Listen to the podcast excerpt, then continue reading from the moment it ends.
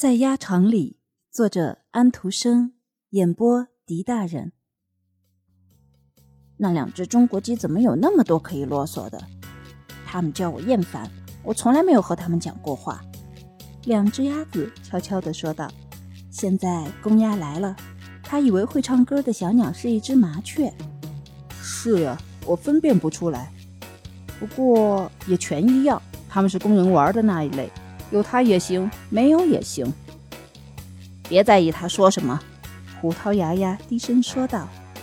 他做生意很受人看重，做生意是首要的事情。不过现在我要躺下休息了，很有这种必要，这样才能长得肥肥胖胖，到以后才能叫我在肚子上填上苹果，往我身上涂上梅子酱。之后，他便在太阳里躺下了，眨着一只眼睛。他躺得十分自在，他感觉很舒服，他睡得很香很甜。会唱歌的小鸟用嘴啄啄它那折断了的翅膀，靠着它那位女的保护人躺下去。太阳晒着，很温暖，很舒服。这是一个栖身的好地方。邻舍的母鸡散开找食儿去了。其实它们来串门也是专门为了来找食物的。那两只中国鸡先走开了，接着其他的也走掉了。那只机灵的小鸭说：“葡萄牙鸭这老太婆马上要返老还童了。”于是其他的鸭便咯咯笑起来。返老还童真是机灵透了。之后他们又重复了先前的那些诙谐话，非常有趣。然后大家都躺下了。躺了一会儿，忽然鸭场里抛了一些吃的东西，响了一声。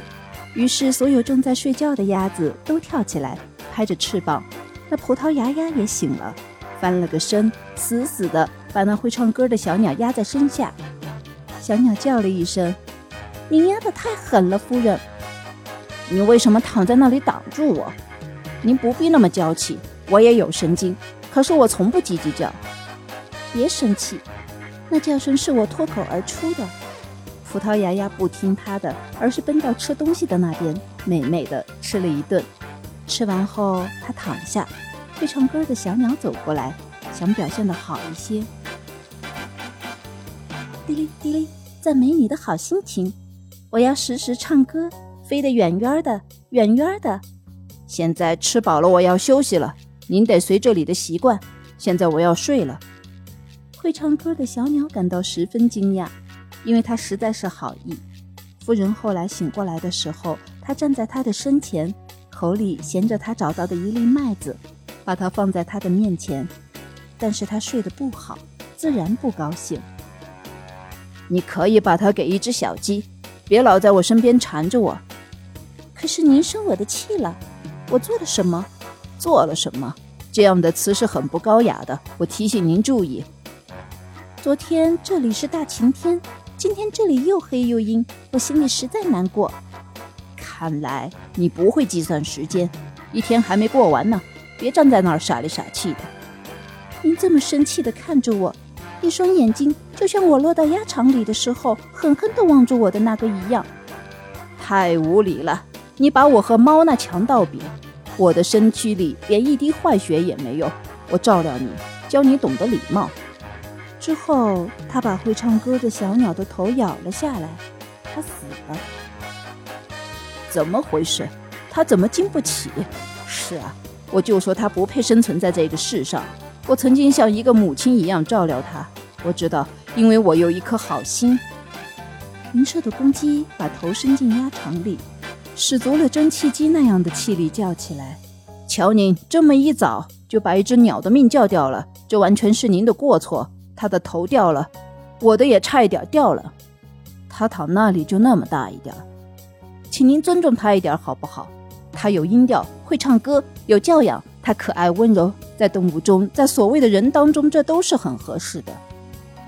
所有的鸭子都聚集到那只死去的会唱歌的小鸟周围，出于嫉妒，出于同情，它们都是非常重感情的。而由于这里并没有什么可以嫉妒的，所以他们表现的都是同情的感情。连那只中国鸡也是如此。像这样会唱歌的小鸟，我们永远也不会再有了。它差不多就是一只中国鸟了。他们哭了起来，一个个咯咯起来，所有的母鸡都咯咯叫。可是鸭子走开了，一个个红着眼睛。我们都是好心的，这一点谁也不能否认。好心，我们有差不多和在葡萄牙一个样。现在让我们往嘟囔里装点什么东西吧，这才是最重要的。一件小玩意儿摔破了，我们可还依然有呢。